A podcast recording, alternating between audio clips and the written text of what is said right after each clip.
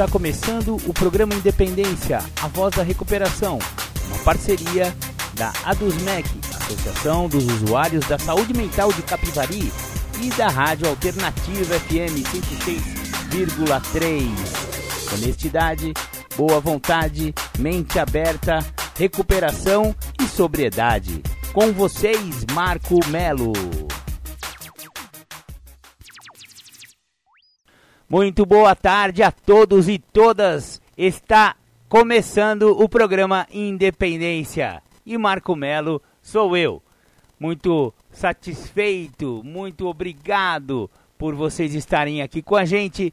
E hoje o programa Independência abordará principalmente o programa de 12 passos, que tanto funciona para alcoólicos anônimos, quem, que foi quem inventou para Narcóticos Anônimos, que veio logo atrás, e pra, também para outras irmandades anônimas, como para codependentes, familiares e amigos de adictos, Naranon, familiares e amigos de alcoólicos, Alanon, e também para outras irmandades, é, neuróticos anônimos, comedores compulsivos anônimos, fumantes anônimos, e tem várias centenas de irmandades anônimas baseados nesses tais, desses 12 passos.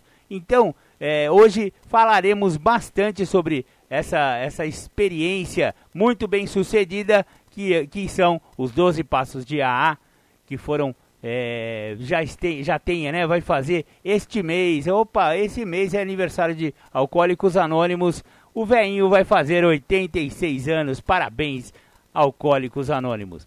Maravilha, maravilha. Para começar o programa, como sempre, vamos ouvir aquela do The Flanders, Um Dia Perfeito. Cana, você ouviu aí Um Dia Perfeito com The Flanders, a música que fala sobre o alcoólico de luxo, né? Aquele alcoólico que parecia que estava tudo certo, né? Existia assim uma uma, uma noção de que ele era bem sucedido, tinha dinheiro, era de boa família, então jamais o alcoolismo vai poder acometer uma pessoa bem sucedida. O que não é verdade, o alcoolismo ele pega a mesma é, parcela da população em todos os estratos sociais, né? em todas as, as religiões, em todas as crenças, em todas as raças, em todas as cores. Não tem essa. O alcoolismo pega de 10 a 15%. Existem estatísticas que provam isso de qualquer tipo de pessoa. Então, homens e mulheres, né? Então não tem essa. Legal, legal. Como eu falei, nós vamos é, abordar bastante o tema 12 passos, exa exatamente. E como falar do 12 passos? Dos 12 passos, se não houver assim um entendimento de como surgiu os 12 passos. O que, que é isso? Da onde veio? Quem que inventou isso aí? Então, maravilha, vamos saber a origem dos 12 Passos.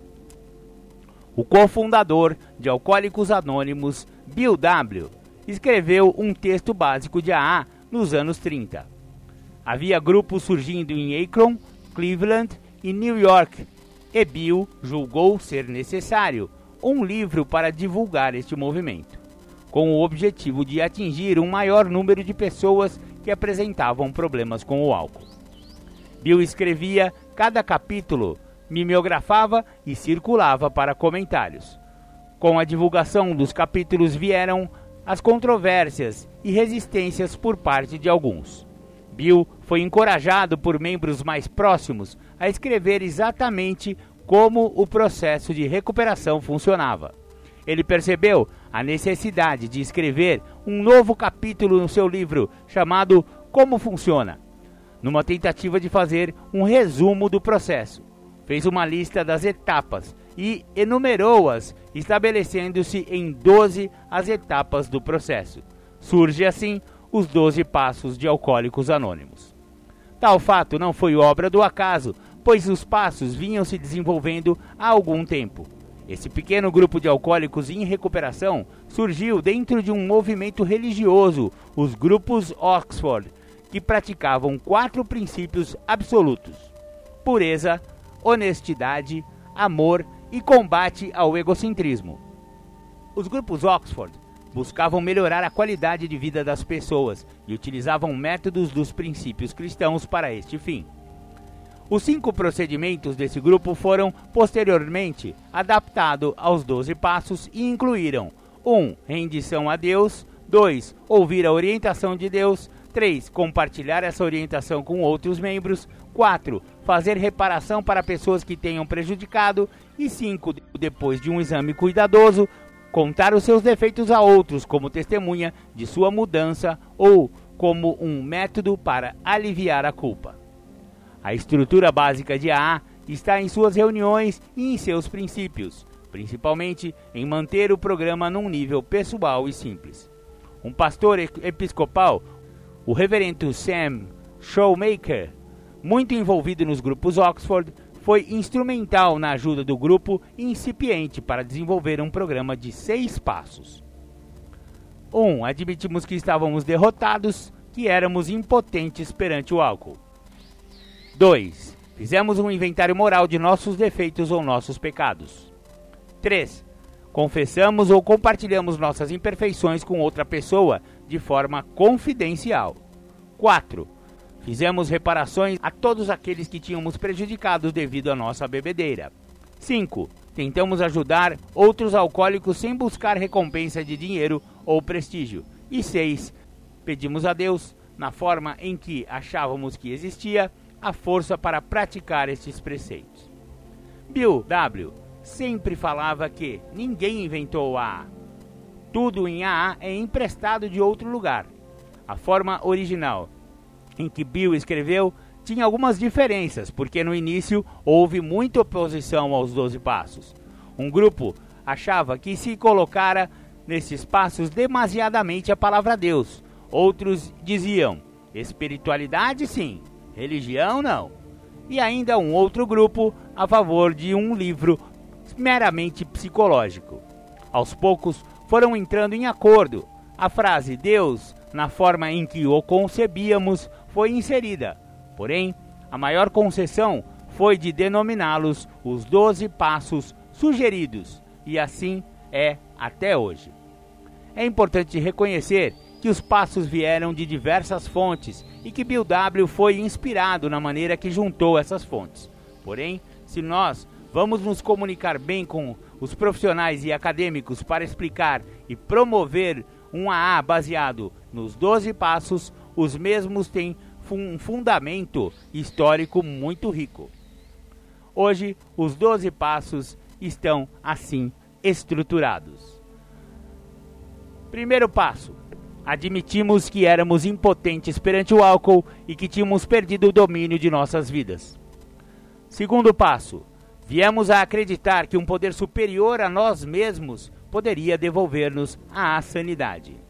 Terceiro passo: decidimos entregar nossa vontade e nossa vida aos cuidados de Deus na forma em que o concebíamos. Quarto, fizemos um minucioso e destemido inventário moral de nós mesmos. Quinto, admitimos perante Deus, perante nós mesmos e perante outro ser humano a natureza exata de nossas falhas. Sexto passo, prontificamos-nos inteiramente a deixar que Deus removesse todos esses defeitos de caráter. Sétimo passo: humildemente rogamos a Ele que nos livrasse de nossas imperfeições. Oitavo passo: fizemos uma relação de todas as pessoas que tínhamos prejudicado e nos dispusemos a reparar os danos a elas causados. Nono passo: fizemos reparações diretas dos danos causados a tais pessoas, sempre que possível, salvo quando fazê-las significasse prejudicá-las ou prejudicar a outros. Décimo passo, continuamos fazendo o nosso inventário pessoal e quando estávamos errados, nós o admitíamos prontamente. Décimo primeiro passo, procuramos através da prece e da meditação melhorar nosso contato consciente com Deus na forma em que o concebíamos, rogando apenas o conhecimento de Sua vontade em relação a nós, e forças para realizar esta vontade.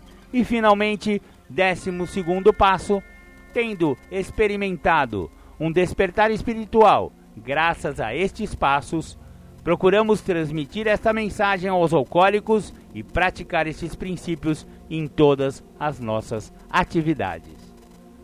Beleza, bacana mesmo. Esse foi o esse, essa é a origem, né, dos 12 passos e como ele se desenvolveu. Você viu que no começo é, através dos grupos Oxford e do reverendo showmaker lá, eles só tinham seis passos, né? Só que o Bill pegou muito inteligentemente, né? O Bill era um gênio, vamos falar a verdade. Nossa, o que aquele cara escreveu é danado mesmo.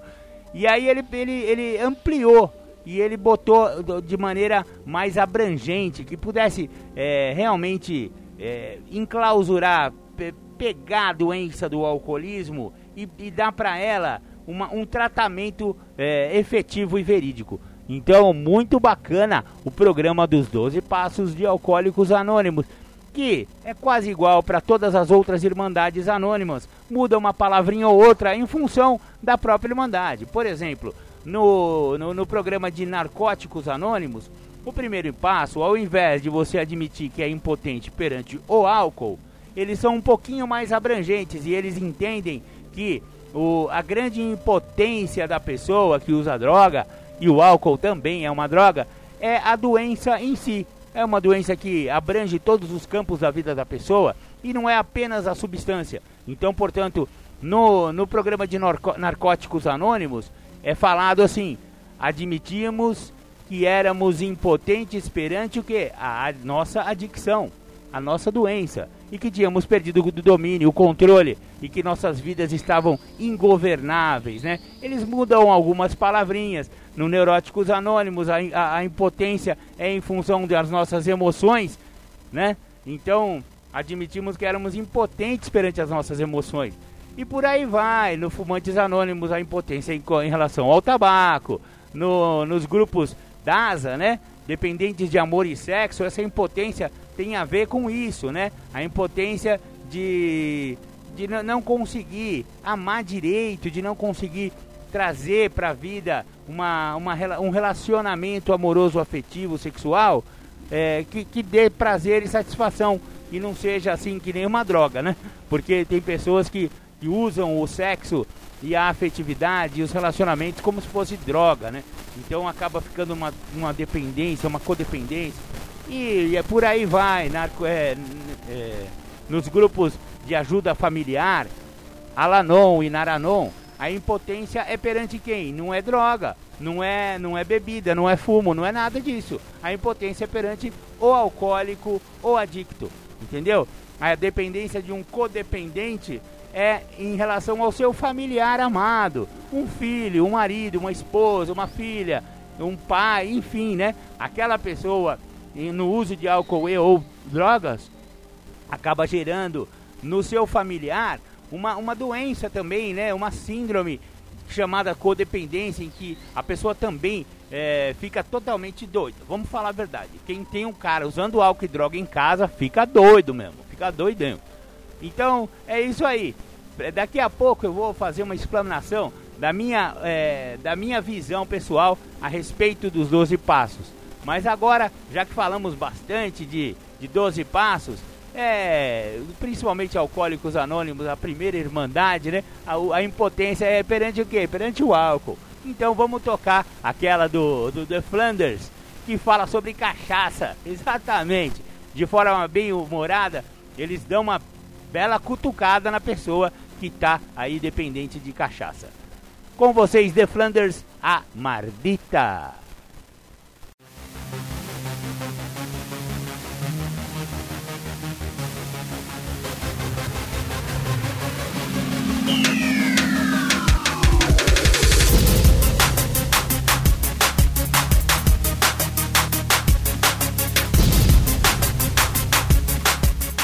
Você está ouvindo o programa Independência, a voz da recuperação.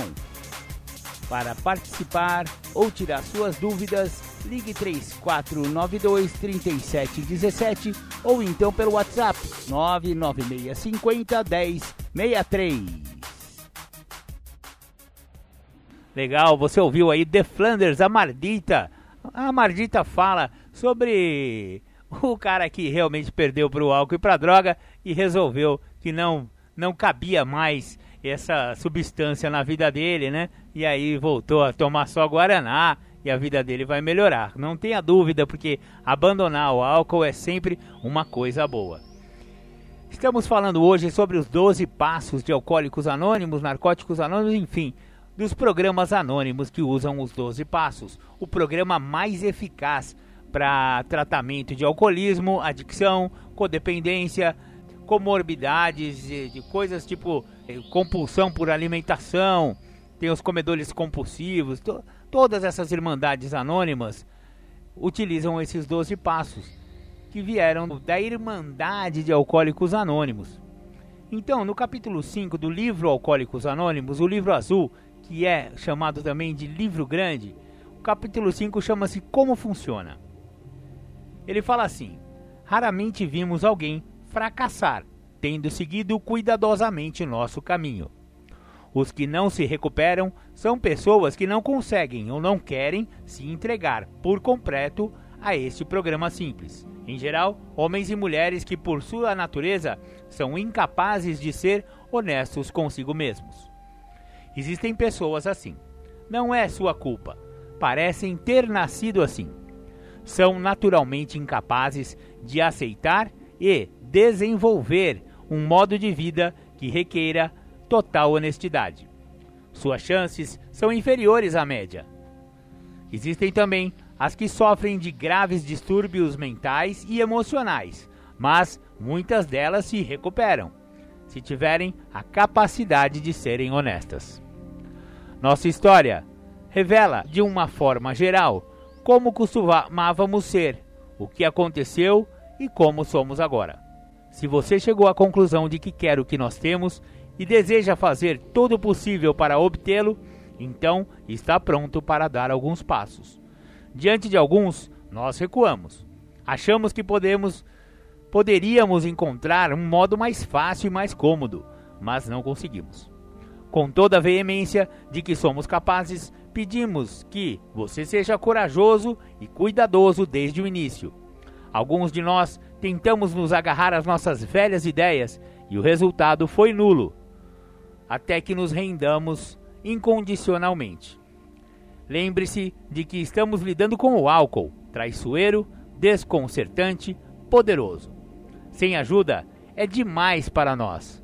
Mas há alguém que tem todo o poder. Esse alguém é Deus, que você possa encontrá-lo agora. Meias medidas de nada adiantam. Continuamos num ponto crítico. Pedimos a Ele, Deus, proteção, cuidado em total abandono. Eis os passos que demos e que são sugeridos como um programa de recuperação. E os passos são aqueles que eu já mencionei no primeiro bloco aí do programa Independência.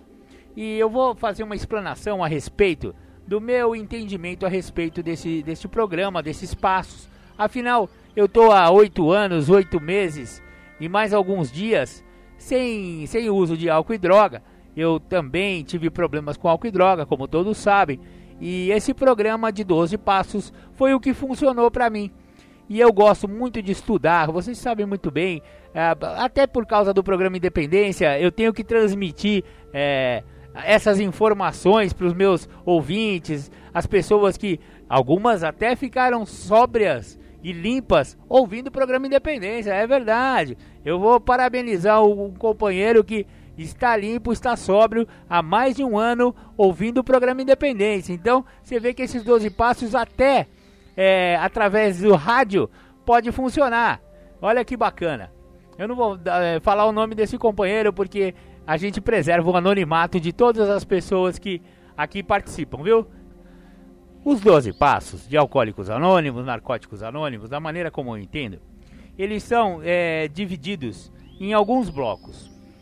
Os três primeiros passos são os passos de base, onde o 1 um é o aspecto físico, o 2 é o aspecto mental, psicológico e o 3 é o aspecto espiritual. No primeiro passo, a admissão da impotência perante o álcool ou perante a doença da adicção, Só com esse passo, o companheiro ou a companheira que queira parar de usar droga, queira parar de beber, esse, esse passo já é crucial. Esse passo o cara já para só com esse passo. Ele evita o primeiro gole, evita o primeiro trago, evita a primeira cachimbada, evita o primeiro, hum, sei lá, baseado, enfim. Evita o primeiro. E aí não vem os outros. É uma obviedade. Só que essa entrega, essa rendição, às vezes é muito difícil. A pessoa não quer admitir, por exemplo, a segunda parte do primeiro passo, que diz assim: que tínhamos perdido o domínio sobre nossas vidas. A pessoa pode até admitir que é impotente perante o álcool, que está bebendo demais, que começa a beber e não consegue parar, ou que começa a usar droga e não consegue parar e fica a noite inteira, a madrugada inteira, o dia amanhece e o cara tá lá, enfim, né? As pessoas que usam sabem do que eu estou falando. Isso até que é fácil de admitir, porque tá na cara. Se ele for honesto consigo mesmo, como acabei de falar no começo desse capítulo aqui, do capítulo 5 do livro azul, se o cara for honesto consigo mesmo, ele já sabe que ele tem uma dificuldade em parar depois que ele começa. Agora, admitir que, que perdeu o domínio sobre suas vidas, ah, isso é bem mais difícil. E por isso tantas pessoas demoram tanto para chegar no programa. É, o, o cara não quer admitir que perdeu, né? Não, eu consigo dar um jeito, sozinho eu vou dar um jeito, eu vou dar uma diminuída. E olha, isso para quem tem a doença é impossível. Não tem essa de diminuir. O cara que tem problema com álcool, que já desenvolveu a doença do alcoolismo ou então da adicção, sinto muito, perdeu, não dá mais. Nenhuma dose pode. Aliás, como se diz lá na nas, nas Irmandades, uma dose é muito e mil doses são poucas. Então, é mais ou menos esse o, o, drama que vive uma pessoa que já está com a doença do alcoolismo ou da adicção ou dependência química desenvolvida. Então, voltando aos passos. O primeiro passo, então, é o passo mais difícil de começar, porque é ali que começa a recuperação e é ali que a pessoa para de usar. Ah, muita gente pensa, pô, mas esses 12 passos não é para parar de usar? São para parar de usar, não tenha dúvida, mas a pessoa já no primeiro passo tem que parar de usar. Assim que ele chegar, admitiu a impotência, admitiu que tinha perdido o domínio da vida dele, que a vida dele está ingovernável. Ah, ele já para de usar aí. Por quê? Porque senão ele não vai entender os próximos 11 passos. Sabe por quê? Quem está no uso não entende, meu. Quem está bêbado não vai entender o programa. Quem está sob o uso de álcool e droga não entende o programa. Por isso que a primeira coisa que o cara chega no programa ele tem que fazer é parar de usar e voltar limpo as reuniões, sabe? Então, o primeiro passo é essencial. Depois vem o segundo de base, né? Que eu falei, o primeiro aspecto físico, evite o primeiro gole, evite o primeiro trago. Segundo passo, que fala que venha, viemos a acreditar que um poder superior, né, um Deus, poderia devolver-nos a sanidade. Isso também é uma maneira de admissão. Admissão do quê? De que você tá maluco. Ó, uma pessoa que faz os absurdos que um alcoólico faz para continuar bebendo, um, um, um adicto, um dependente químico faz para continuar usando droga, aquilo ali é loucura, meu. Aquilo ali o cara tá completamente fora da casinha. É por isso que no segundo passo, que é o aspecto mental, psicológico, a gente veio acreditar que só Deus pode botar alguma, alguma, algum juízo na cabeça desse cara, dessa mulher. Porque esse uso desenfreado de álcool e droga não dá mais. Então, o segundo passo fala isso, que você pode ser devolvido à sanidade. Tem uma crase nesse A que é muito importante, porque sanidade é o contrário de insanidade, que é loucura. Para você voltar à sanidade, ou, ou seja, deixar de ser louco, existe um poder que pode fazer isso por você e que sozinho você não vai conseguir. Esse poder pode ser um Deus, mas pode ser esse programa maravilhoso que ajuda tanta gente há tantos anos. Então, é o segundo passo, aspecto mental. Terceiro passo é o aspecto espiritual. É um passo bem difícil de dar, por quê? O enunciado dele é o seguinte: decidimos entregar nossa vontade e nossa vida ao aos cuidados de Deus na forma em que o concebíamos. Esse na forma em que o concebíamos, como eu falei no primeiro bloco, é porque cada um tem o seu Deus, a sua compreensão de Deus. Tem pessoas que são católicas, tem pessoas que são evangélicas, tem espíritas, tem umbandistas, tem do candomblé, tem budista, tem, enfim, olha quantas religiões existem. E cada um tem a sua forma dentro da sua própria religião em, em interpretar, em conceber esse Deus. Então, o programa é laico, portanto, todas as religiões cabem, todas as religiões são bem-vindas e cada membro, cada pessoa que está querendo parar de usar e tem o seu Deus, ele vai entregar para esse Deus da forma em que ele mesmo concebe. Não é o Deus do outro, é o seu próprio Deus, do jeito que você o entende, adora, crê. Você vai entregar a sua vontade. Que, que é a vontade? Vamos falar a verdade? Se você está chegando agora, vontade de beber, vontade de usar droga. Tem um Deus ali em cima que vai poder te ajudar nesse sentido. Então você entrega suas vontades e entrega sua vida aos cuidados desse Deus. Olha que bacana. Por isso que a gente fala que esse é o aspecto espiritual. Então o cara parou de usar no primeiro passo porque ele admitiu que ele é importante, que a vida dele está sem controle. Segundo, que ele chegou muito louco, porque ele tá doido do jeito que ele fazia o uso de álcool e droga, ele estava louco. Existe a possibilidade de ter um poder superior, ou seja, um Deus que pode devolver a sanidade essa cabeça muito louca. E existe sim. E ele vai ajudar, se você pedir. E no terceiro você entrega a sua vontade e a sua vida para esse Deus. Olha que bacana. Então, ali foram os três passos de base.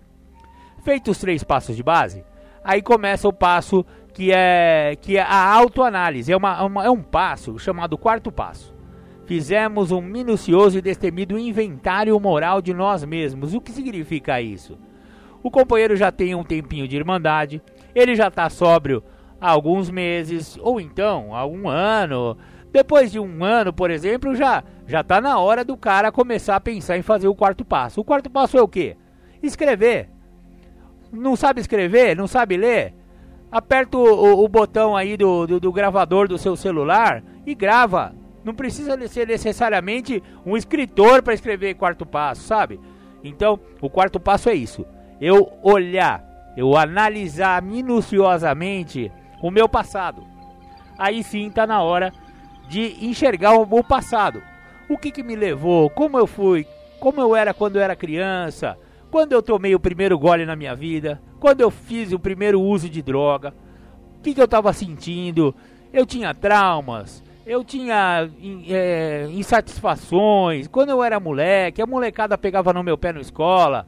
É, sofria bullying, não sofria. Eu venho de uma família rica ou venho de uma família pobre. Eu comecei a usar droga porque eu queria chamar atenção, ou eu queria fugir dos problemas, ou então eu só estava querendo me divertir, ou então eu era aquele que ficava indo atrás da rapaziadinha da rua, que todo mundo usava, e eu também fui com Maria com as outras e fui junto, e acabei me, me desenvolvendo uma doença, fiquei dependente. Enfim, cada um tem a sua história. E é no quarto passo que essa história é escrita. Então, fizemos um destemido, minucioso inventário, é isso aí. Escrever ou então gravar, né? Como eu falei, não precisa ser necessariamente um escritor para passar esse passo. A pessoa vai, grava e depois guarda porque o quinto passo vem aí. Quinto passo admitimos perante Deus, perante é, outros perante Deus, perante nós mesmos e perante outro ser humano a natureza exata de nossas falhas. Que falhas? Nós não fizemos o quarto passo? Nós não fomos lá no nosso passado e descobrimos o que, que nos levou a usar droga, quais eram as nossas limitações, preocupações, inseguranças? Pronto. Você vai chamar o seu padrinho ou então um companheiro que conhece esse propósito e que já passou por essa etapa do programa para ele passar o seu quinto passo. Ou seja, ele vai ouvir você ler o seu quarto passo, ou ele vai ler, ou vocês vão juntos ouvir a gravação que você fez, depende do jeito que você escreveu ou gravou esse quarto passo. Mas a, a, a, a, ver, a verdade não, mas o, o, o, procedimento do quinto passo é esse: o padrinho saber o que, que você escreveu a respeito de si. Para quê? Para a gente identificar o que são defeitos de caráter. O que, que são defeitos de caráter? Defeitos de caráter em função de vários fatores, alguns em função de, do, do, uso de álcool e drogas, aliás, a maioria vem disso, né? Quantas presepadas que a pessoa tem que fazer para usar álcool e droga, acaba mentindo. Por exemplo, o cara que bebe muito, ele tem que estar tá toda hora no boteco. Então ele tem que ficar mentindo à esposa dele, ou à mãe dele, o pai dele, porque ele tem que justificar. Acaba não tendo dinheiro suficiente, toda hora conta de bar, ou então chega o salário do cara, metade vai para pagar a conta do bar, porque a primeira conta que o cara paga é a conta do boteco, né? Senão ele não vai ter crédito no mês que vem. Então, parte do salário fica no boteco e isso aí acaba gerando muita, muita, muito conflito na família ou com a esposa, enfim, né? E cadê o dinheiro que era para pagar as contas da casa, para fazer uma compra? Puta, metade foi lá no boteco. E aí, ó, o cara tem que mentir, tem que inventar umas histórias. Enfim, tudo isso são defeitos de caráter. Mentira, procrastinação, ficar empurrando com a barriga, não resolver as coisas que tem que resolver porque foi fazer outras coisas. A gente sabe bem quais são essas outras coisas. Enfim, tem um monte de coisa que o cara acumula ao longo do, de toda a vida dele, de todo o uso de álcool e droga dele e até antes disso, que acaba determinando esses tais defeitos de caráter.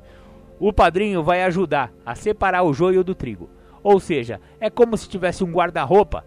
O padrinho vai com você, abre aquele guarda-roupa que é o seu coração, é as coisas que você trouxe através do seu quarto passo e vai pegar coisinha por coisinha, objeto por objeto que tiver nesse guarda-roupa. Ó, essa daqui, ó, isso aqui eu devo guardar ou devo, eu devo descartar? O padrinho vai falar, não, isso aí é arrogância.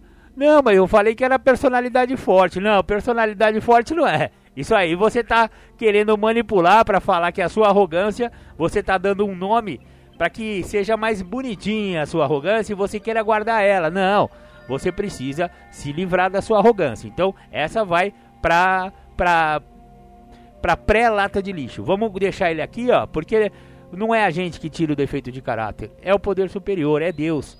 Isso só vai acontecer depois, lá no sétimo passo. No quinto, você só está separando o joio do trigo junto com o seu padrinho. Então, coisa por coisa, palavra por palavra, defeito por defeito e qualidade também. No quarto passo não é um lugar onde você vai ficar se chicoteando para ficar sofrendo. Não. O, a, a, o intuito do quarto passo é justamente o contrário. É você se conhecer melhor conhecer suas qualidades e seus defeitos. Então, o padrinho vai te ajudar a, a, fazer essa separação. Isso é defeito, isso é qualidade, isso é defeito, isso é qualidade. É um passo sensacional e é um passo que dá muita libertação. É um passo que a partir do qual o cara se livra de muitos desses entulhos, né? Aí vem o sexto passo. Chama-se é, o enunciado dele é o seguinte: prontificamos-nos inteiramente a deixar que Deus removesse todos esses defeitos de caráter. Beleza. O padrinho não te ajudou? Você agora não sabe quais são os seus defeitos? Beleza. Agora você vai começar a trabalhar para fazer o oposto do que você sempre foi. Você vai começar a se contrariar. Ah, você é preguiçoso, não gosta de, de acordar cedo? Bota o relógio para uma hora antes. é, vai dar uma caminhada na praça ou lá na, sei lá, vai, vai dar uma caminhada de uma hora, bota o relógio mais cedo. Vai fazer diferente. Ah, eu sou meio avarento. Eu descobri lá no meu quarto passo que eu sou assim com o dinheiro. Era mão aberta dentro do boteco. A hora que parou de, de beber, não quer dar um centavo para ninguém. Fica segurando porque, ah, eu gastei tanto dinheiro à toa, agora eu quero juntar. Enfim, avareza também é um defeito, é um pecado capital, inclusive, né? Então qual que é o antídoto da avareza?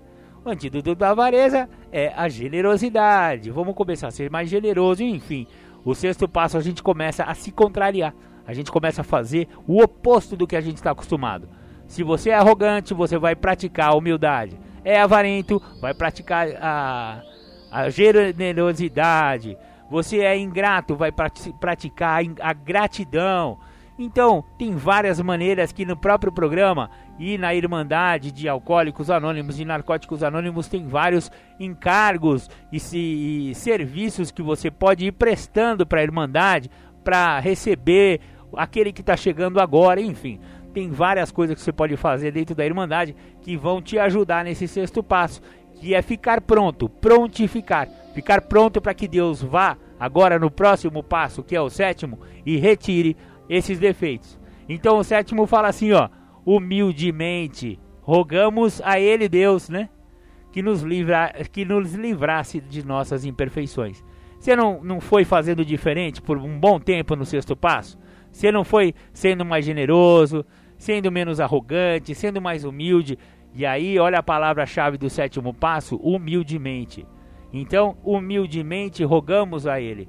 Então você vai pedir realmente, você identificou, você fala: Meu Deus, por favor, me ajude, me livre dessa, dessa mazela que eu tenho na minha vida, que é, por exemplo, a desonestidade.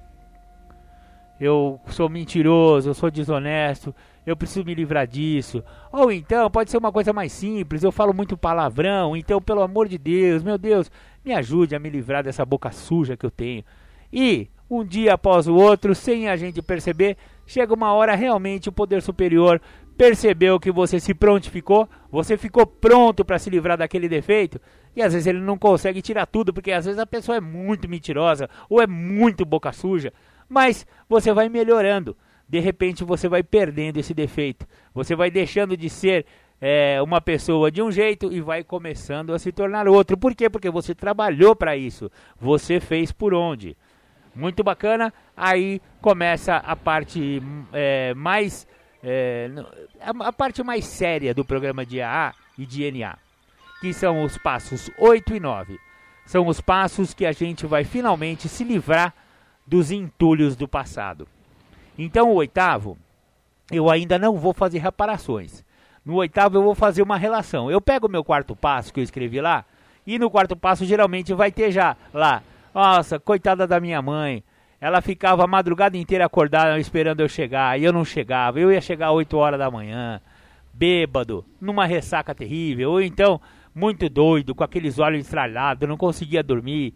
Ou então, eu peguei dinheiro emprestado, eu não paguei, eu bati o carro do meu amigo, eu bati o carro do meu pai, enfim, né? Olha quantos prejuízos que um alcoólatra ou então um adicto faz na sua ativa ele já está limpo há algum tempo, porque ele já está praticando o programa há algum tempo, pode ser meses ou anos. Então chegou a hora do oitavo passo, aonde ele vai pegar o quarto passo e vai relembrar todas as, a, todas as presepadas que ele fez com as pessoas. Então ele vai lá botar primeiro lugar da lista, ele vai botar a si mesmo.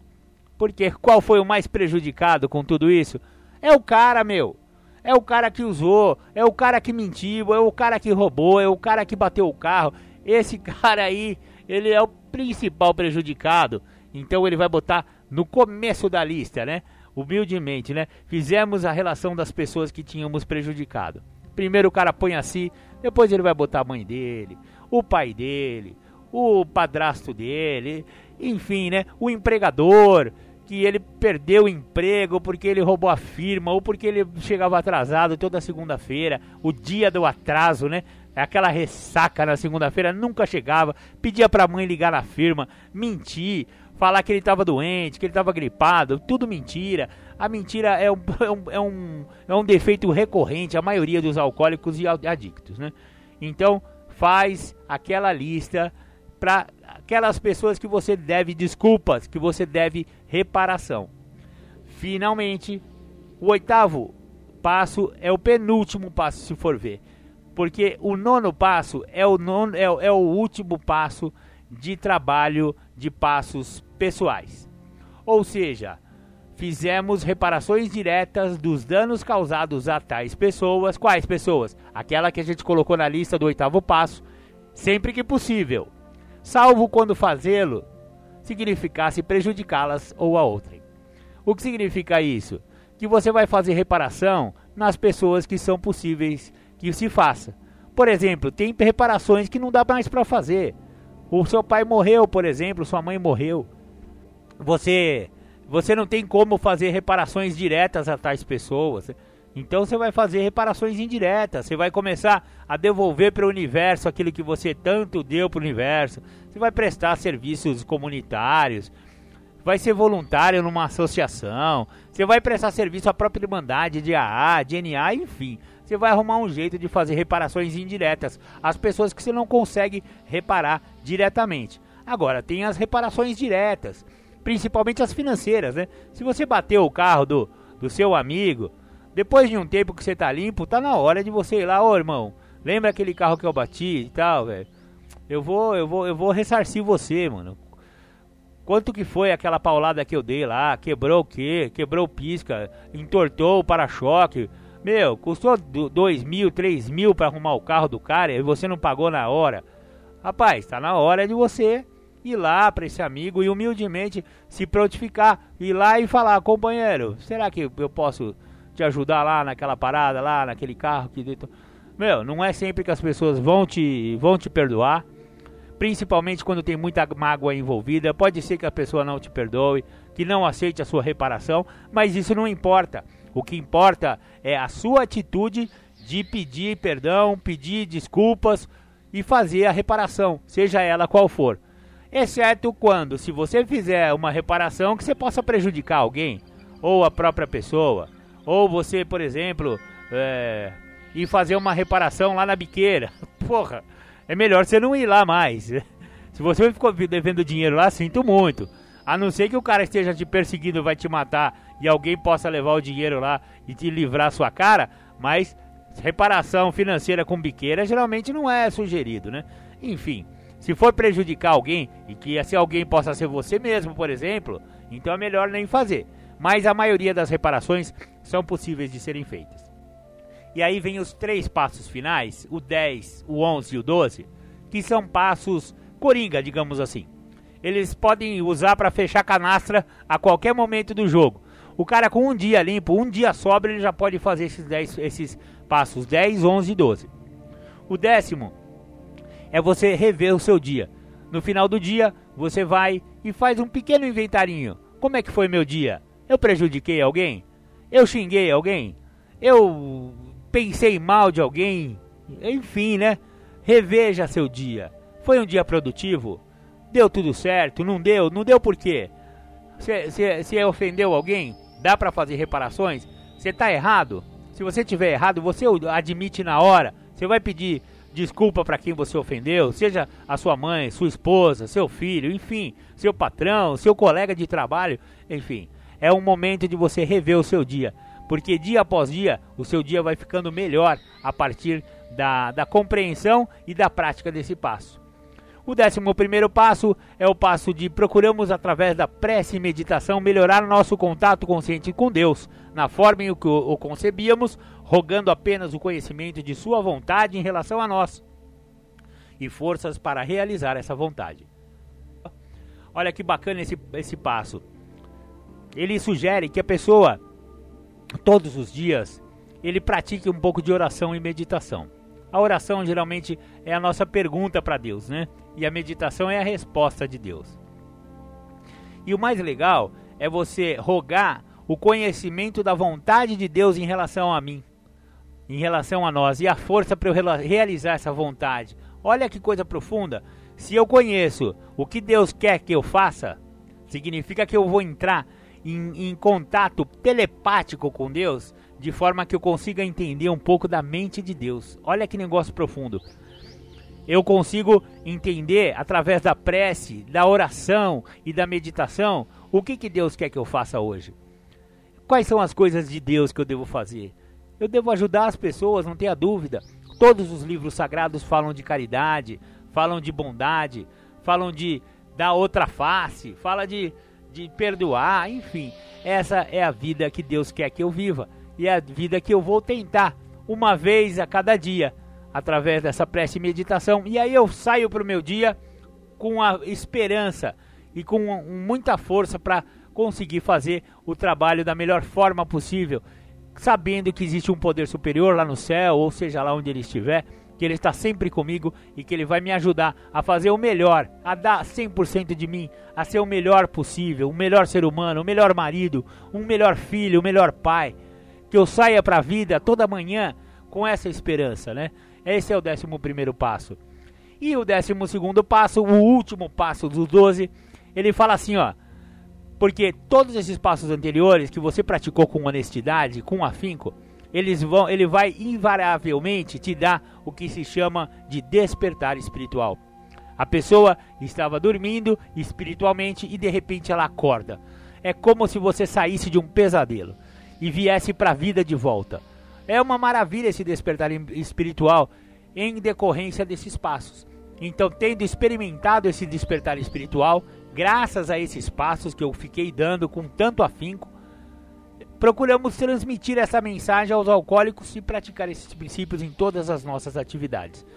Ou seja, eu começo a falar para os outros que estão chegando, para pessoas que tenham problemas com álcool ou droga, como eu fiz para sair dessa, como o programa me transformou, o que, que aconteceu comigo desde quando eu cheguei nesse programa de 12 passos, quais foram os passos que deram certo, como eu pratiquei, o que, que eu. Enfim, né? Eu vou levar essa mensagem para quem não sabe dessa mensagem. E vou chegar alguém é, e, e falar para ele, cara, existe uma maneira de se livrar de álcool e droga, cara. Eu consegui isso. Se a pessoa perguntar, é claro, eu também não vou ficar tocando de campainha, ah, você tem problema com álcool e droga? Pera aí que eu tenho uma mensagem para você. Não, não é assim que funciona. É na manha do gato. É deixando as coisas acontecerem. Uma hora vai ter a oportunidade de você fazer esse décimo segundo passo. De levar essa mesma mensagem que chegou até você e que te salvou para alguém que está precisando da mesma salvação. Salvação é essa, não é a salvação religiosa, é a salvação da sua doença, do alcoolismo ou da adicção. Então, e aí eu começo a praticar os princípios espirituais de todos esses passos, todos esses princípios morais e espirituais aqui, as, ao, os quais né, eu acabei de explanar, e praticar isso não só em relação a álcool e droga, mas no seu emprego, na sua religião de escolha, porque geralmente você volta a ter uma religião, a frequentar uma igreja, no seu trabalho, no seu grupo de estudos, na sua escola, seja lá onde você vá. Você é um novo homem, você é uma nova mulher e você vai aplicar esses princípios espirituais em tudo que você faz. As pessoas vão ter vontade de ficar perto de você. Você vai ser uma pessoa serena. Você vai, vai ser uma pessoa que sabe ouvir. Isso é muito importante. Saber ouvir o outro, ter complacência, né, ter, ter misericórdia com os defeitos alheios, ser muito mais severo consigo do que com os outros, não criticar, enfim, olha, esse décimo segundo passo também é uma maravilha e ele, e ele acontece milagrosamente quando você começa a praticar este, este programa de 12 passos em todas as atividades da sua vida. Eu confesso que o que eu estou fazendo agora, por exemplo, é uma espécie de prática do 12 segundo passo.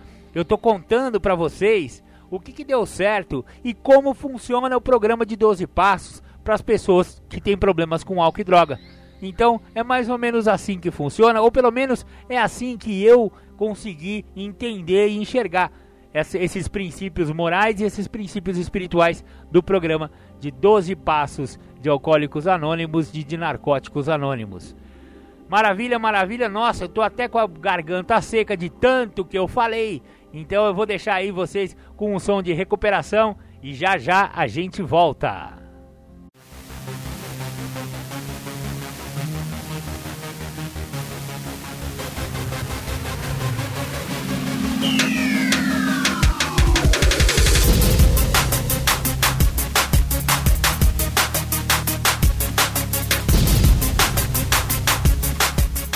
Você está ouvindo o programa Independência, a voz da recuperação. Para participar ou tirar suas dúvidas, ligue 3492 3717 ou então pelo WhatsApp 99650 1063. Legal, depois dos nossos apoios culturais e todas as vinhetas que a gente passou, voltamos com o programa Independência, a voz da recuperação. Agora chegou a vez das temáticas do dia. Maravilha, maravilha. O Julião vai falar hoje sobre duas coisas. Vou botar duas temáticas do Julião na sequência para vocês. A primeira é o passo zero. Ué, Marcão, mas você acabou de falar dos 12 passos. Existe passo zero? É. Então, conheça o passo zero com o Júlio César Butti e depois ele já entra, já emenda uma nova temática falando recuperação, restrição e reparação. Então, com vocês, Júlio César Butti. Queria agradecer por poder falar de um passo que eu acho que é pouco visto e comentado dentro do programa de recuperação. Passo zero. Na nossa literatura falam que antes de você dar o primeiro passo, você deva estar sem fazer o uso da substância psicoativa. Então você tem que estar dentro de um passo. E aí é o passo zero, é o passo do reconhecimento de que você tem um problema. Então, para que eu venha entender o que esse programa tem a me oferecer, que envolve muito mais do que ficar sem uso da substância química, eu preciso entender que eu sou portador de algo. E eu acredito muito que, lendo a literatura, falando com alguns amigos, escutando meu padrinho, fazendo um processo aí de aprofundamento dentro do que eu sou, aonde eu me encontrava, aonde eu cheguei e para onde eu posso ir com o que o programa me oferece, o que cabe é o passo zero. É o passo que me mostra que realmente eu tenho um problema comigo. Esse problema que eu trago comigo é reconhecido e também é transcrito na literatura como uma coisa e fala na nossa literatura que não foi o álcool, não foi as drogas, não foi o meu comportamento, que eu sou portador de uma doença. Essa doença é reconhecida como adicção e que eu tenho que tratar disso. Então, se eu tomar atenção e der também atenção a isso que fala na literatura e que alguns amigos falam, que o meu padrinho fala, que pessoas me mostram através da experiência delas nas reuniões, eu posso entender que eu preciso dar uma olhada no passo zero é algo que antecede o que o primeiro passo me mostra. Então, falar da doença, falar que eu sou portador de algo, que esse algo é progressivo, incurável e de fins fatais, é dar vazão para um entendimento dentro daquilo que eu acredito.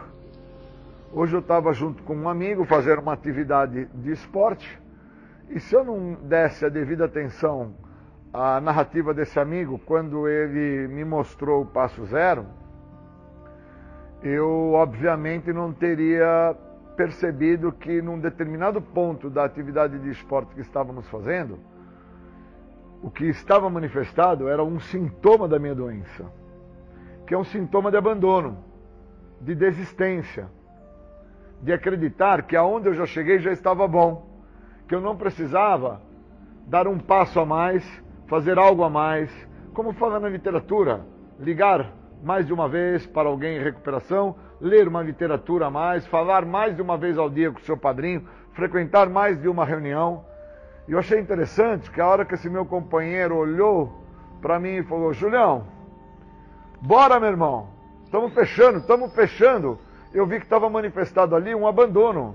E esse abandono vem dessa compreensão que eu tenho do passo zero que eu sou portador de algo que me movimenta. E primeiro me movimenta dentro da minha maneira de pensar. Na sequência, me movimenta dentro da minha maneira de agir. E aí eu acabo a agir através daquilo que eu estou pensando. E quando eu acabo a agir através daquilo que eu estou pensando, o resultado final disso é o sentimento a qual eu já me encontrava. Vou abandonar, chega, está muito desgastante, não vou conseguir completar, não vou atingir. E aí eu começo a acreditar que muitas pessoas voltam a usar álcool e droga porque as mesmas se encontram num ponto da recuperação conflitante que impõe a elas que transpassem um problema. E a hora que se vê que tem que transpassar aquele problema, que tem que ligar um, uma vez a mais para o seu padrinho, tem que frequentar mais de uma reunião, tem que ler mais de uma vez a literatura, a pessoa desiste. Porque ela não tem contato com o passo zero, ela não tem contato com a adicção, ela não entende o que é a adicção. Eu não sou adicto porque eu usei álcool e droga, eu sou adicto porque eu tenho a doença.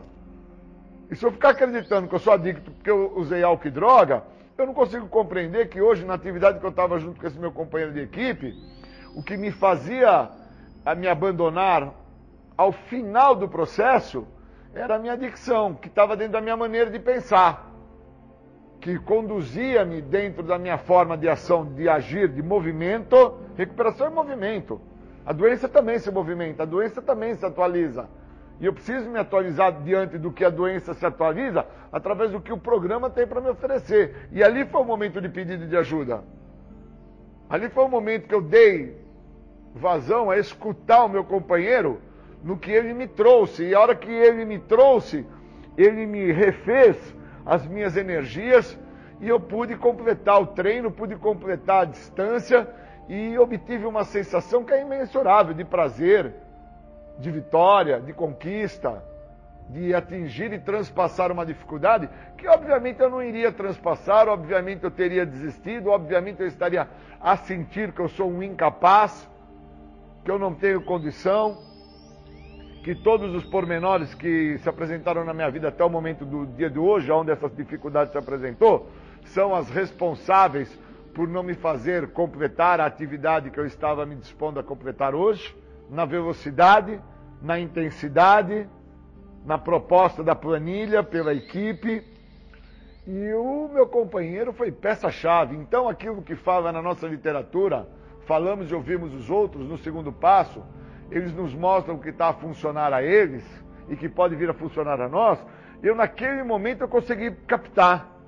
E ali eu consegui captar a importância que teve eu ter estado no grupo no dia anterior, ter estado com meu padrinho, ter estado com meus companheiros de recuperação, ter me disposto a ter passado um dia inteiro de atividade dentro das minhas atividades do meu cotidiano, e independente de estar cansado ou não, ter feito o que fala na literatura. Procurado estar junto com os meus companheiros, ter feito parte da literatura, ter falado com os meus companheiros, ter estado com meu padrinho, ter frequentado a reunião e todo este conjunto que no dia anterior eu assim o fiz, nesse dia foi peça-chave para que eu conseguisse terminar a atividade física que eu tinha que cumpri-la para fechar a planilha da semana, aonde no final da atividade a minha doença gritava: "Para, já tá bom, você não precisa fazer". Você não precisa. Olha tudo que já te passou na sua vida. Olha tudo que já te aconteceu. Não há necessidade. E na realidade, não é uma questão de necessidade, de soberba, de orgulho, prepotência ou arrogância. É uma questão de entender o passo zero. Preciso compreender a doença. Então a literatura deixa claro. Para poder então admitir que eu sou impotente, que eu perdi o controle, que a minha vida está ingovernável, eu tenho que, num passo anterior, entender que eu tenho uma doença, que eu tenho algo muito maior do que a questão do uso de álcool e de droga, porque me controla na minha maneira de pensar, me determina a maneira que eu vou agir e define como o meu ser vai ser no dia que eu me encontro. E se eu não tiver é, percepção para isso, se eu não estiver dando atenção a isso, eu passava batido. Hoje era um dia que obviamente a frustração já do período da manhã ela já iria se fazer presente, o restante do dia ia ser um dia embasado pela frustração, pela mágoa, até mesmo pelo rancor, pela raiva, feito uma contratransferência da raiva, uma projeção do meu passado no meu presente. Porque eu tenho que interpretar que eu sou o futuro do meu passado. Porque eu sou o meu hoje. Eu sou o meu presente. E sendo o meu presente, eu preciso entender que se no meu hoje, no meu presente, eu não conseguir interpretar que por não ter dado a devida atenção ao que o programa me oferece no meu passado, eu acabo hoje, no meu presente, me preparando para representar o meu futuro. Qual vai ser o meu futuro? De fracasso, de irrealização, de raiva, de ódio, de rancor, de mágoa, de projeção, porque as coisas acabam não dando certo. E aí, por não darem certo, eu tenho que transferir em alguma coisa. Aí eu vou transferir no que já se passou. E o que já se passou, já se passou, acabou. Eu preciso focar no agora, eu preciso olhar no hoje. E olhando no hoje, olhando no agora, foi que no momento que eu estava a, a me render para a minha doença, a me entregar e fazer o que a minha doença assim estava determinando, foi peça fundamental o apoio do meu companheiro quando falou: Julião, Julião, o final, cara, é o final, cara. E quantas vezes eu não preciso estar a dar ouvidos e atenção a uma fala do meu padrinho, a uma fala de um companheiro na reunião. Por quantas vezes eu não preciso estar a dar atenção à leitura de um companheiro sobre a literatura do programa dentro da reunião. E se eu estiver em casa, se eu estiver num parque, se eu estiver num passeio, eu não vou dar essa devida atenção ao que o programa me sugere. E o programa, ele me deixa claro que a promessa dele ele vai cumprir com maestria, que vai ser me dar condição de viver uma vida muito melhor do que todas as vidas já vividas até hoje. Mas para isso eu preciso interpretar que eu sou portador de uma doença, eu tenho que reconhecer o passo zero. Eu tenho um problema. Realmente eu tenho adicção. Realmente isso que eu sou portador me controla na minha maneira de pensar, na minha forma de agir, no meu jeito de ser. E eu necessito tratar disso. Então, se eu chego ao grupo com a ideia que é a primeira narrativa de quando eu chego ao grupo, de parar de usar álcool e droga, o programa vai cumprir com maestria e vai fazer com que eu fique abstêmio do uso de álcool e droga. Mas se eu não me der o direito de entender para que, que o programa serve, que é para que eu não volte a usar droga, eu não vou entender nunca a adicção. Eu nunca vou entender que o problema nunca teve no uso de álcool e droga. O problema sempre teve dentro da minha maneira de pensar, na minha forma de agir, no meu jeito de ser, que devido às frustrações, mágoas, tristezas, angústias, comparação, justificativas diversas, racionalizações, inúmeras maneiras e meios que eu encontro de tentar falar situações que são até plausíveis de serem escutadas, mas são inverídicas na realidade. Foram estas que me conduziram ao uso da substância química. Eu preciso deixar isso claro para mim. Que eu não volto a usar álcool ou droga agora com 25 anos limpo, porque eu quero usar. Eu volto a usar porque a minha doença trabalha na intenção da realização das vontades dela. E eu preciso fazer o que é necessário. E fazer o que é necessário é viver o que o programa me oferece. Por isso que na literatura deixa claro, para que eu tenha mais de um contato diário com alguém de recuperação, para que eu leia mais de uma vez a literatura, para que eu fale mais de uma vez com meu padrinho, para que eu frequente mais de uma reunião. A literatura fala isso, está escrito na nossa literatura.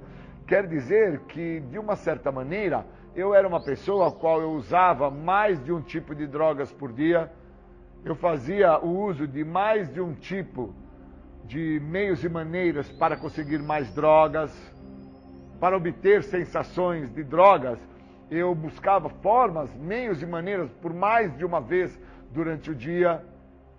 Então eu preciso fazer um comparativo dentro dessa minha maneira de pensar, que quando eu senti naquele momento que já deu para mim, chega, já tá bom, olha tudo que você já passou na vida, vai mostrar para quem, por que, que você está fazendo isso? A minha doença gritava para que eu me acovardasse para a possibilidade de aceitar a ajuda do meu companheiro de equipe no momento e chegasse ao término da atividade com maestria e com proeza que hoje, obviamente, eu vou ter um dia de gás, de rei, de alegria. Como eu sempre brinco com os amigos, um dia de faca na caveira. Porque não teve para ninguém. Tenho 54 anos, sou um corredor de longas distâncias, consigo atingir objetivos que em outros momentos, obviamente, eu não assim os conseguiria, dentro do esporte que eu pratico. Mas para isso eu tenho que dar atenção ao meu técnico, eu tenho que dar atenção ao meu médico, eu tenho que dar atenção ao nutricionista, eu tive que dar atenção ao meu companheiro de equipe hoje, eu tive que dar atenção à minha maneira de cadenciar o meu movimento de corpo, eu tive que dar atenção à minha respiração, eu tive que dar atenção a um poder maior que me fez prestar atenção no que meu companheiro estava a me falar. Então o programa realmente, o que ele promete, ele cumpre. A partir do momento que eu dou atenção para o que é que o programa está a cumprir na minha vida. Não é para a droga. O programa me favorece para que eu não volte a usar. E para que eu não volte a usar, eu tenho que interpretar a frase que hoje fez todo sentido na minha vida. Falamos e ouvimos os outros E eles nos mostram o que está funcionando. E hoje meu companheiro me mostrou o que estava funcionando. Era o objetivo de terminar, era chegar no objetivo, era não desistir, era colocar em primeiro lugar o reconhecimento que aquela voz que eu estava a escutar, que determinava para que eu abandonasse, aquilo era a minha doença, que iria se satisfazer com o estado que eu iria assim trazer para mim, que não seria esse estado que eu estou, de alegria, de realização, de superação. Seria o estado de depressão, o estado de angústia, o estado de abandono. Então eu queria agradecer muito a ter essa compreensão, agradecer ao momento que eu me encontro, agradecer a possibilidade que eu tive de reconhecer o que o programa tem a me oferecer, que é muito mais do que parar de usar. É a libertação da doença da adicção. O segredo que tanto me escapou. Queria agradecer e obrigado.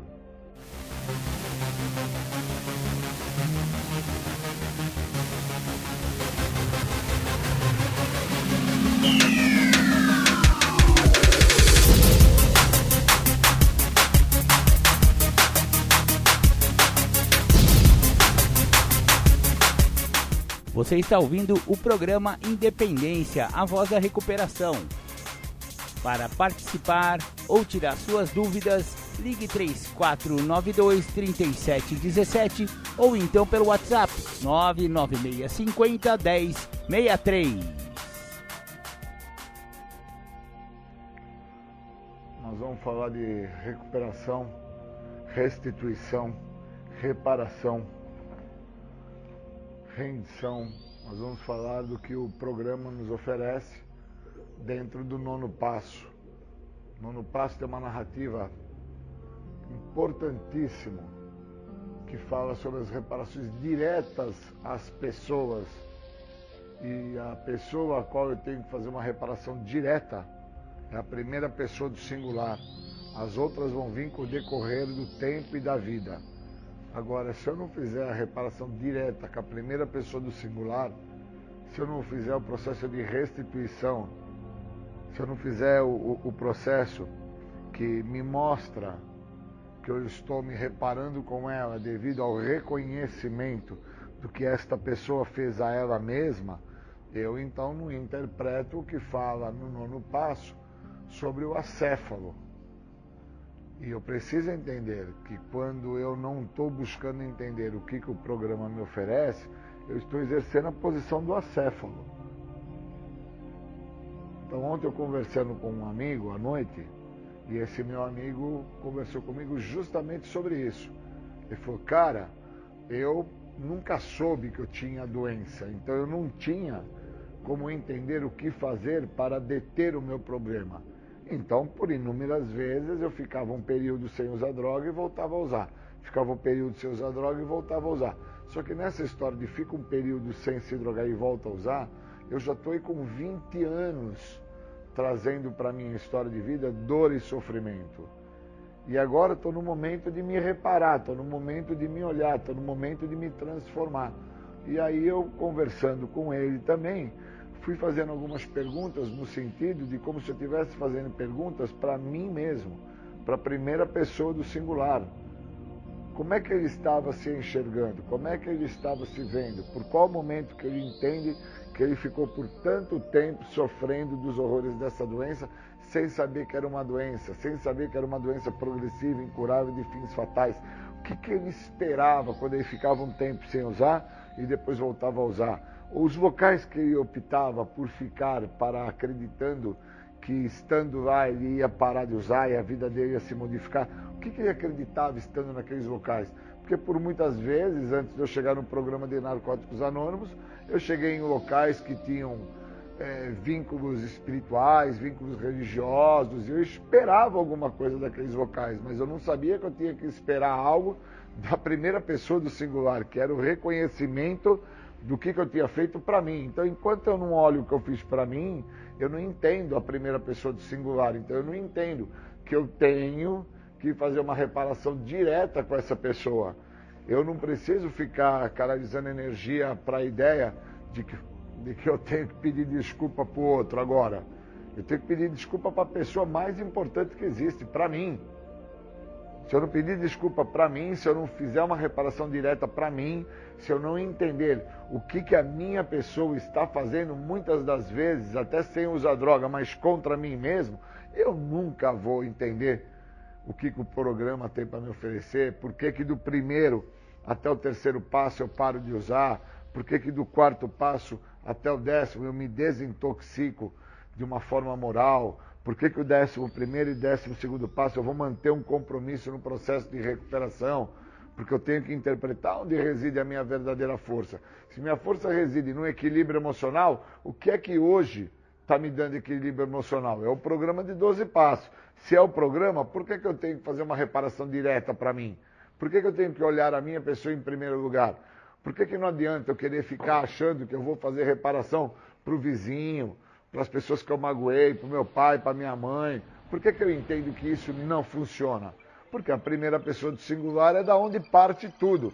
Todos os problemas que eu, que eu venho e acabo causando para mim, sai sempre da primeira pessoa, sai sempre de mim. É de mim para mim. Eu não faço problemas maiores para os outros. Os outros acabam se permitindo a sofrer os abusos que eu acabo deixando no percurso do que eu causo para mim mesmo. Então, dentro desse percurso que eu vou trazendo dor e sofrimento para mim, tem algumas pessoas que estão no meio do caminho que se permitem a sofrer os abusos e elas, obviamente, vão pegando aí um resíduo de todo o problema que eu acabei causando para mim. E se eu não entendo isso, eu não entro em recuperação. Eu preciso entender o processo, eu preciso limpar o tacho. Não adianta eu achar que eu tirei o, o que eu fiz dentro daquele tacho, seja uma sopa, seja uma geleia, seja um arroz, um feijão, não adianta eu tirar o que eu acho que eu fiz de dentro daquele tacho e não limpar o tacho. Eu preciso fazer o processo como um todo, eu preciso entender o que, que se acontece. Senão eu estou com um grande problema, problemas até maiores do que aqueles que eu causei dentro do tacho, aonde eu acabei fazendo tudo o que ali estava, seja uma geleia, seja um arroz e feijão, seja uma sopa, não importa o que é, não importa a dimensão. Eu preciso olhar para mim. E muitas das vezes o que o programa me oferece, que é tomar contato com o que eu acabei causando na minha própria vida, na minha trajetória, uma vez que o programa me favorece nisso e eu não dou a vazão para isso, eu estou comprometido. Eu não tenho como é, escapar dos horrores desta doença, porque eu já reconheço que é uma doença. Já entendo que os locais que eu passei, que de uma certa forma eu queria encontrar uma saída para os meus problemas, aqueles locais não foram suficientes. E aí eu me deparei com o programa de 12 Passos dos Anônimos. Entendi que o programa me fez olhar para quem eu sou. Entendi que na minha trajetória, olhando para quem eu sou, algumas pessoas na trajetória, elas acabam recebendo um resíduo, um respingo do que eu acabei causando para mim mesmo. E agora eu não vou reparar a minha pessoa, vou ficar preocupado em reparar o outro, fazer pela minha mãe, fazer pelo meu pai, fazer pelo vizinho, e não olha a gravidade do problema que eu trouxe para mim, eu tenho que botar o pé no chão e entender que o que eu acabei causando para mim me trouxe tamanha dor e sofrimento que se eu não tiver um antídoto eficaz, que chama-se Os Passos do Programa Anônimo, se eu não tiver isso como antídoto eficaz, eu estou condenado e fadado a usar mais droga. Porque todas as vezes que eu tiver que olhar para áreas distintas da minha vida, situações a quais eu passei na minha trajetória e me comprometi, seja no trabalho, seja na escola, onde for, que faz parte desse tacho, faz parte de tudo que estava dentro desse tacho. Não adianta eu limpar isso. Parei de usar droga, agora fui para a escola. Aí quando eu chego na escola, eu entendo que eu tenho 60 anos de idade, num curso onde a galera está chegando lá com 16, 17. Eu acabo não conseguindo ficar no curso porque eu não tenho identificação com as pessoas que estão chegando. E aí eu acabo me cobrando que eu perdi inúmeros momentos da minha vida, perdi tempo da minha trajetória, envolvido com outras situações que não me trouxeram nada de bom, e agora eu estou lá na escola com 60 anos de idade, tentando superar uma situação que eu não vou superar, porque a hora que acabar o curso, as vagas que vão serem propostas pela sociedade vão ser para aqueles jovens que estão lá terminando o curso com 20 anos de idade e eu acabo terminando aos 65, 70. E quando eu me olho e me vejo o tamanho do problema que eu causei para mim, eu entendo por que, que dentro de um passo específico que no caso é o nono passo, traz a narrativa sobre o acéfalo. Porque eu preciso entender o que é o acéfalo. Eu preciso entender quem que eu sou, da onde que eu vim, aonde que eu cheguei. Cheguei ao programa. Por que, que eu cheguei ao programa dos anônimos? Por que, que eu cheguei à cadeia? Por qual motivo cheguei ao hospital? Por qual motivo que eu cheguei nos centros de tratamento? Eu preciso entender quem que eu sou. Se eu quiser fazer uma reparação com esta pessoa que agora eu estou entendendo que eu sou. Senão eu vou ficar acreditando que fazer reparações com as pessoas, fazer algo em prol da minha mãe, algo em prol do cara do bar, do cara da mercearia, algo em prol de uma namorada, que vai ser a solução. E não é a solução, pois a solução que sempre me escapou que foi tomar contato com esta doença e entender o que é ser portador de uma doença, um segredo que eu trazia comigo, a qual eu não sabia que era um segredo. Eu achava que o meu problema era o uso de álcool e droga, não entendia que o uso de álcool e droga era o resultado final da minha trajetória, que obviamente eu não tinha capacidade para estar em sociedade, eu não tinha capacidade para estar numa empresa, eu não tinha capacidade para interagir com os grupos das pessoas que eu me relacionava. Por não ter isso, eu nunca entendi que o resultado final foi fazer uso de álcool e droga, e, e ao estar usando o uso de álcool e droga, eu me via feliz, eu me via bacana, eu me via realizado. Não tinha dor. Às vezes eu vejo pessoas que falam que tem dor, tem sofrimento, eu não tinha dor. Tinha momentos de prazer, de alegria, por causa que eu fiquei nisso por 20 anos. Se tivesse dor, eu tinha usado a primeira vez e tinha parado no outro dia. Então não teve dor teve muita alegria, muita diversão, teve muita euforia, teve muita sensação boa.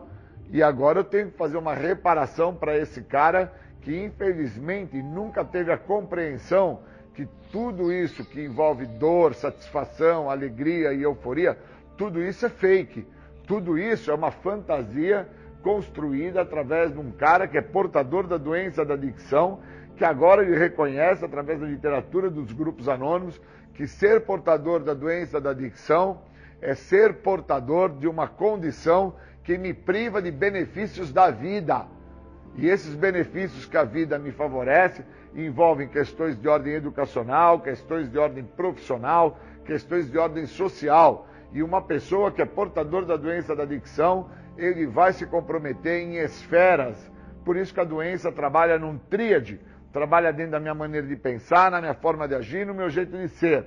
Então eu não me modifico perante o que o programa de 12 Passos me oferece e espero não usar mais drogas. E não entendo que o uso de drogas ele é um decorrente da vida de uma pessoa que não tem modificações. É decorrente de uma vida de um cara onde ele não vê, ele não prioriza a ideia de que daquela maneira ele não vai dar certo. Então ele não usa o programa. E aí o programa que se apresentou e deu certo para outros e que poderia vir a dar certo para ele, como já tinha dado para outros, aonde que na nossa literatura de 12 passos fala isso, que o programa vai funcionar para você, como funcionou para outros, mas eu tenho que entender para que o programa tenha funcionado para outros, os outros se permitiram a viver o que o programa oferece. Não que o programa funcionou para aquelas pessoas, por causa que eles ofereceram ao programa o que eles tinham e com isso o programa deu certo. Ao contrário, o programa ofereceu para essas pessoas uma metodologia, uma dinâmica a qual deu condição dessas pessoas entenderem que da maneira delas nada dava certo. Porque elas já vinham tentando parar de usar droga há muito tempo e parar de usar droga há muito tempo não vinha sendo suficiente. Por causa que elas paravam por um tempo e voltavam, paravam por um tempo e voltava, parava por um tempo e voltava, em diversas situações. Era na religiosidade, era no espiritismo, eram nos centros de umbanda, eram em comunidades terapêuticas, eram em hospitais psiquiátricos, e elas não entendiam que o problema delas era maior. Elas tinham um negócio chamado adicção. E o que tinha que ser tratado era a doença da adicção, e não o uso do álcool e de drogas.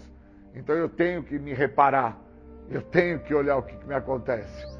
Esse passo, nono passo, fazer uma reparação direta a uma pessoa a qual eu preciso entender quem é essa pessoa, dá a condição de eu entender que todos os problemas que eu causei para essa pessoa são decorrentes da doença da adicção. Não é decorrente do uso de álcool e droga na vida dessa pessoa. Tudo que eu causei ao Júlio é decorrente de eu ser portador da doença. Não é por ter usado álcool e droga que eu trouxe inúmeros prejuízos e inúmeros transtornos à vida do Júlio. Ao contrário, o uso de álcool e droga maquiou todos os prejuízos e todos os danos causados pela doença da adicção desde muito cedo, desde muito jovem. E aí, depois de um determinado tempo, depois de uma determinada consciência, eu chego ao programa e entendo que se eu não fizer uma reparação direta comigo, se eu não permitir com que esse programa, dentro dessa reparação direta, haja com propriedade, com intensidade, se eu não fizer isso, eu estou fadado a continuar dentro dos horrores da doença.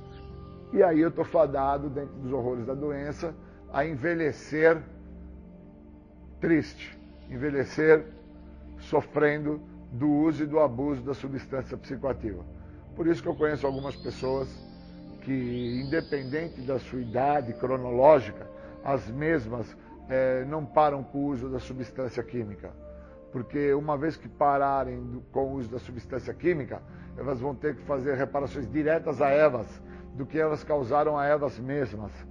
E fazer isso compromete muito a elas, porque elas vão ter que entender que na trajetória da vida delas, o resíduo a qual elas acabaram por espalhar à volta delas, que atingiu pessoas, lugares e coisas, esses resíduos fazem parte da má interpretação de quem elas são para elas mesmas. Má, uma má interpretação, né? Uma falta de reconhecer o acéfalo, uma falta de entender quem se é e por que, que agora quer se parar com o que se é. Então eu queria agradecer muito esse momento, porque é, a meditação ela trouxe para minha pessoa hoje quem que eu sou e por que, que eu cheguei aonde eu cheguei. E que eu preciso fazer algo por essa pessoa que eu sou. Senão eu estou fadado aos horrores dessa doença. Obrigado.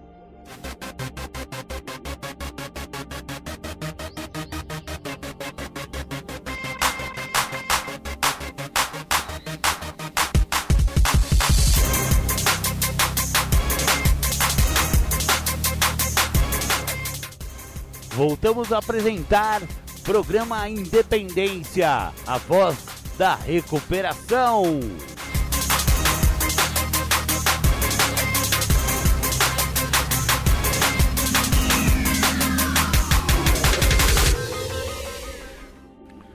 Muito legal, você ouviu aí duas temáticas na sequência de Júlio César Butti. Ele manja bastante desse programa de recuperação de narcóticos anônimos, os 12 passos e tal. Bacana, bacana. Agora eu vou dividir com vocês um pouquinho sobre o texto básico de Narcóticos Anônimos. Falamos bastante sobre o texto básico, né? Sobre o livro azul de AA, de Alcoólicos Anônimos. E agora, vou falar um pouco sobre o texto básico de Narcóticos Anônimos. No capítulo 3 do livro do texto básico, ele fala, esse capítulo chama-se assim, ó, Por que estamos aqui? Olha que legal. Antes de chegarmos à Irmandade de NA, não podíamos controlar nossas próprias vidas. Não podíamos viver e apreciar a vida como as outras pessoas. Tínhamos que ter algo diferente e pensávamos que havíamos encontrado isso nas drogas. Colocamos o uso de drogas acima do bem-estar de nossas famílias, esposas, maridos e filhos. Tínhamos que ter drogas a qualquer custo. Prejudicamos muitas pessoas, mas principalmente prejudicamos a nós mesmos. Através da nossa inabilidade de aceitar responsabilidades pessoais, estávamos realmente criando nossos próprios problemas. Parecíamos incapazes de encarar a vida como ela é. A maioria de nós percebeu que em nossa adicção estávamos lentamente cometendo suicídio. Mas a adicção é um inimigo tão traiçoeiro da vida que tínhamos perdido o poder de fazer qualquer coisa Muitos de nós acabaram na prisão ou procuraram ajuda através da medicina, religião ou psiquiatria. Nenhum desses métodos foi suficiente para nós. Nossa doença sempre ressurgia ou continuava progredindo, até que, em desespero, buscamos ajuda entre nós em Narcóticos Anônimos. Depois de chegarmos à NA, descobrimos que éramos doentes. Sofríamos de uma doença da qual não se conhece cura mas que pode ser detida em algum ponto e a recuperação então é possível. Somos adictos em busca de recuperação. Usávamos drogas para encobrir nossos sentimentos e fazíamos o que fosse necessário para conseguir drogas. Muitos de nós acordavam passando mal, sem capacidade de ir trabalhar ou iam alterados para o trabalho. Muitos de nós roubaram para sustentar o hábito. Magoamos as pessoas que amávamos, fazíamos tudo isso e dizíamos a nós mesmos: Eu consigo controlar. Estávamos procurando uma saída. Não podíamos encarar a vida como ela é. No início, foi divertido usar. Para nós, o uso se tornou um hábito e finalmente foi necessário para sobreviver. A progressão da doença não era evidente para nós. Continuávamos no caminho da destruição, sem saber para onde nos levava.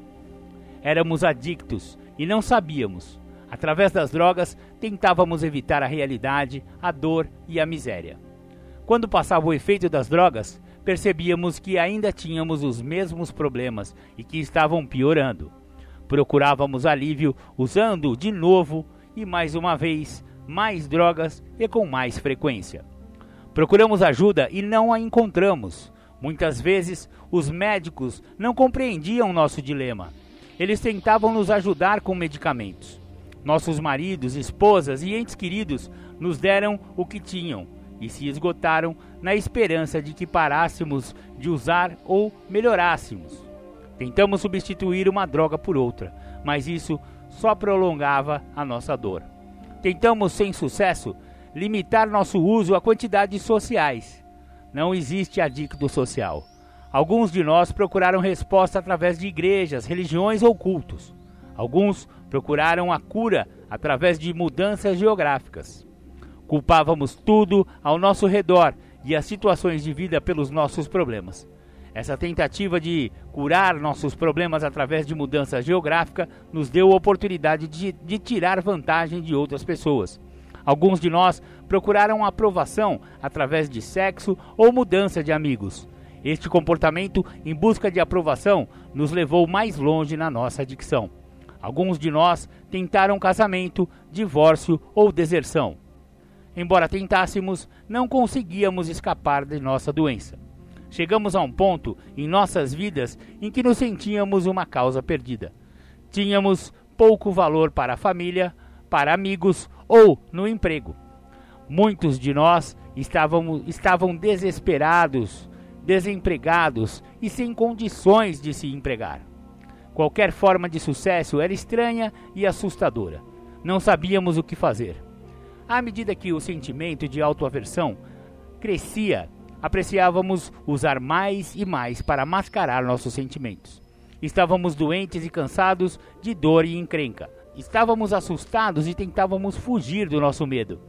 Mas não importava o quanto corrêssemos, sempre levamos o medo conosco.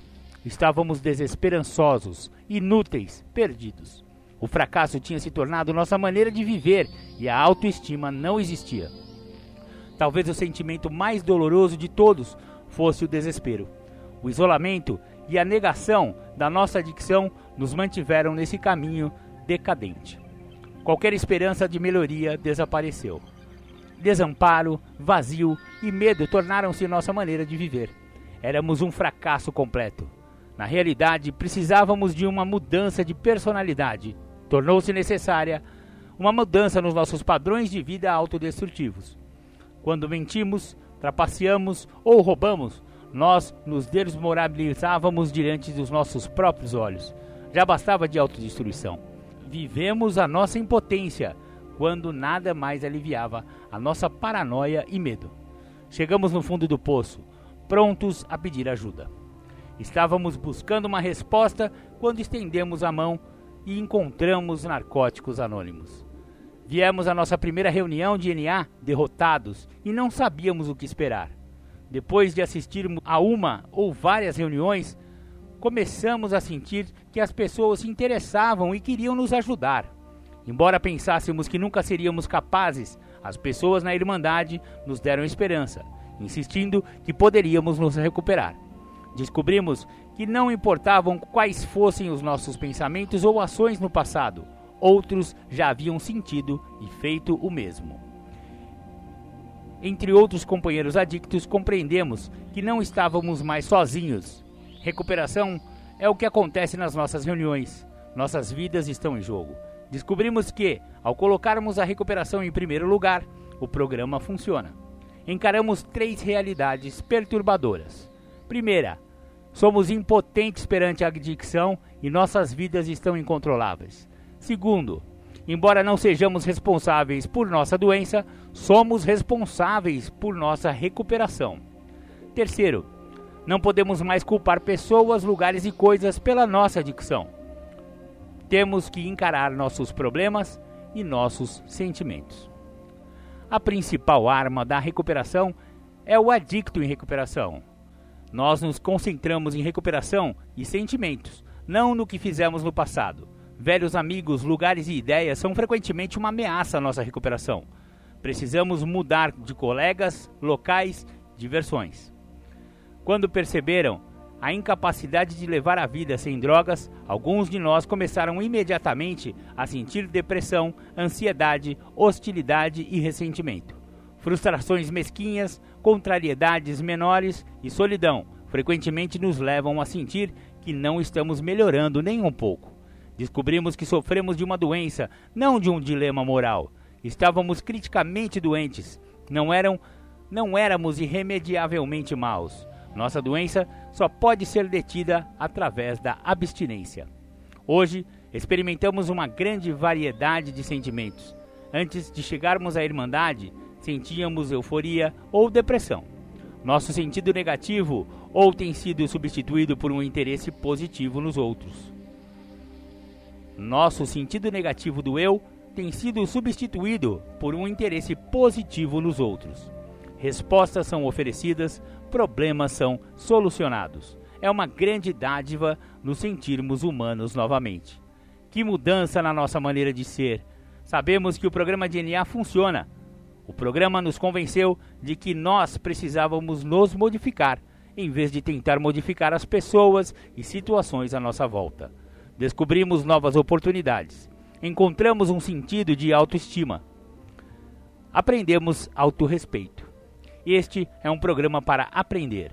Trabalhando os passos, chegamos a aceitar a vontade de um poder superior. A aceitação leva à recuperação. Perdemos o nosso medo do desconhecido. Somos libertados. Se você quer fazer o que temos a oferecer e está disposto a fazer um esforço para obtê-lo, então está preparado para dar certos passos. E estes são os princípios que possibilitam a nossa recuperação. Muito bacana. Esse então foi o capítulo Por que estamos aqui. Muito bacana e fala bastante bem a respeito de como funciona né, a mente do, do adicto e como a vida do adicto pode se tornar totalmente incontrolável. Mas, apesar da desesperança e do desespero, existe uma saída. E a saída para quem teve problemas com drogas, e álcool também é droga, segundo Narcóticos Anônimos, é o programa de 12 passos de Narcóticos Anônimos. Muito bacana, muito eficiente no mundo já desde 1953, é. Já também é um vovô. Narcóticos Anônimos já é uma irmandade aí, tem mais de 70, 60 e ah, não sei fazer as contas agora, mas já, já é bem velho, já tá, já é um programa que já já funciona há muito tempo e ele funciona. Isso que é o mais importante.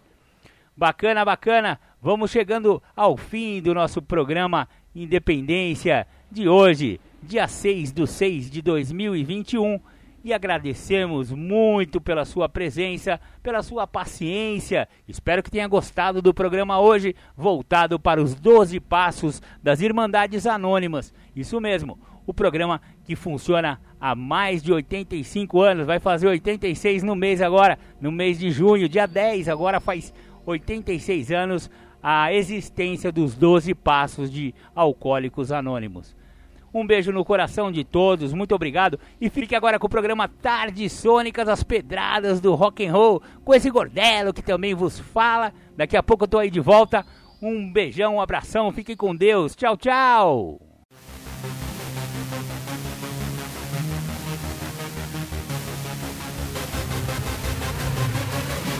Yeah.